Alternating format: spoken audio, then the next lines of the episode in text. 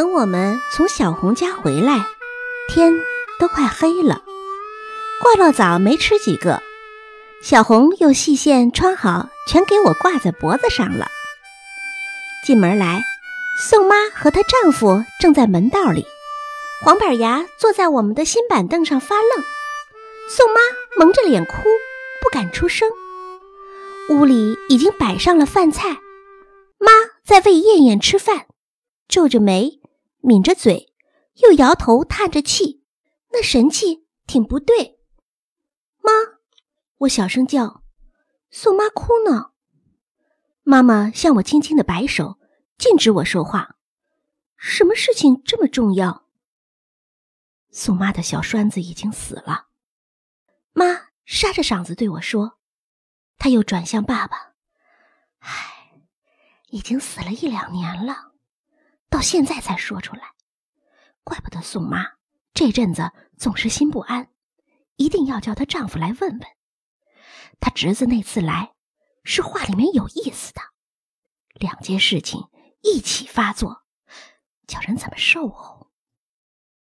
爸爸也摇头叹息着，没有话可讲。我听了也难过，但不知道另外还有一件什么事，又不敢问。妈妈叫我去喊宋妈来，我也感觉是件严重的事儿。到门口，不敢像每次那样大声吆喝她。我轻轻的喊：“宋妈，妈叫你呢。”宋妈很不容易的止住了抽泣的哭声，到屋里来。妈对她说：“你明天跟他回家去看看吧，你也好几年没回家了。孩子都没了，我还回去干什么？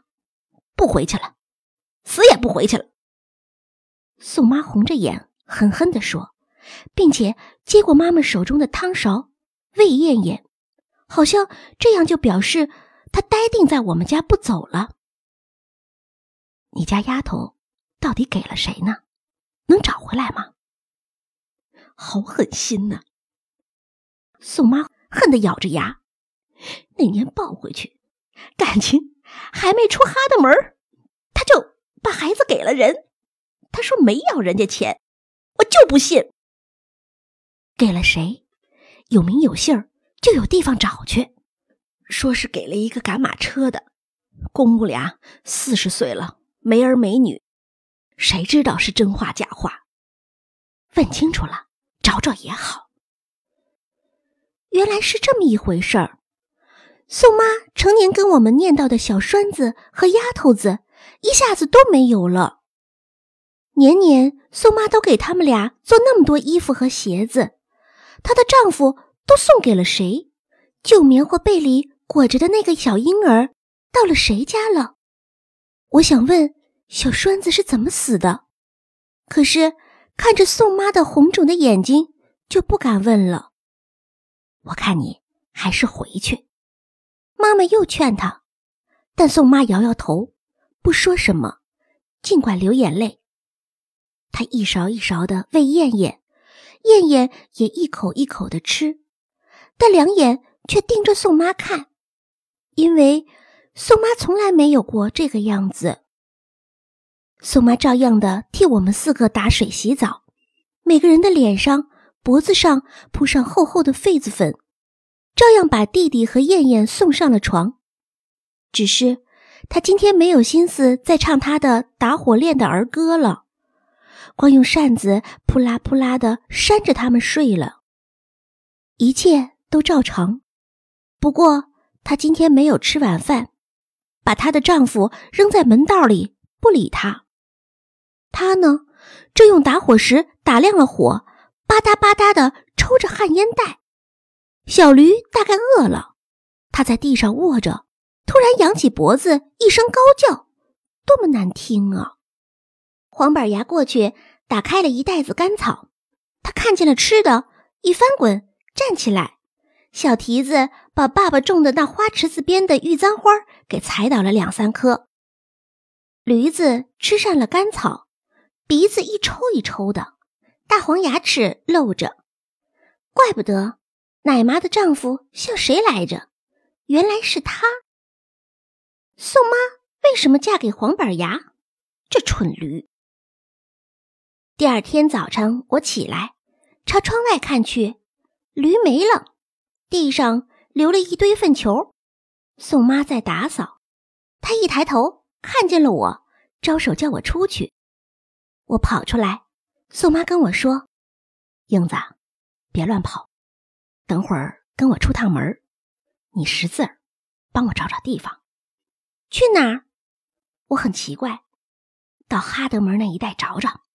说着，他又哭了，低下头去，把驴粪攒进簸箕里，眼泪掉在上面。找丫头子。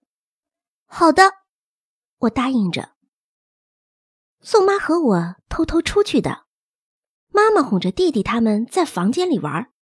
出了门不久，宋妈就后悔了，应当把弟弟带着，他回头看不见我。准得哭！哎呀，他是一时一刻也没有离开过我呀。就是为了这个，宋妈才一年年留在我家的。我这时壮着胆子问：“小栓子是怎么死的？”宋妈，我不是跟你说过，冯村的后坡下面有条河吗？是呀。你说叫小栓子放牛的时候要小心，不要就顾得玩水。他掉进水里死的时候，还不会放牛呢。原来正是你妈妈生叶叶那一年。那时候黄把，呃，你丈夫做什么去了？他说他是上地里去了。哼他要不是上后坡草棚里耍钱去才怪呢。准是小栓子饿了一天，找他要吃的去，给他轰出来了，不上草棚，走不到那后坡的河里去的。还有，你的丈夫为什么要把小丫头子送给人？送了人不是更松心吗？反正是个姑娘，不值钱。要不是小栓子死了，丫头子我不要也罢。现在我就不能不把她找回来。要花钱就花吧。宋妈说着。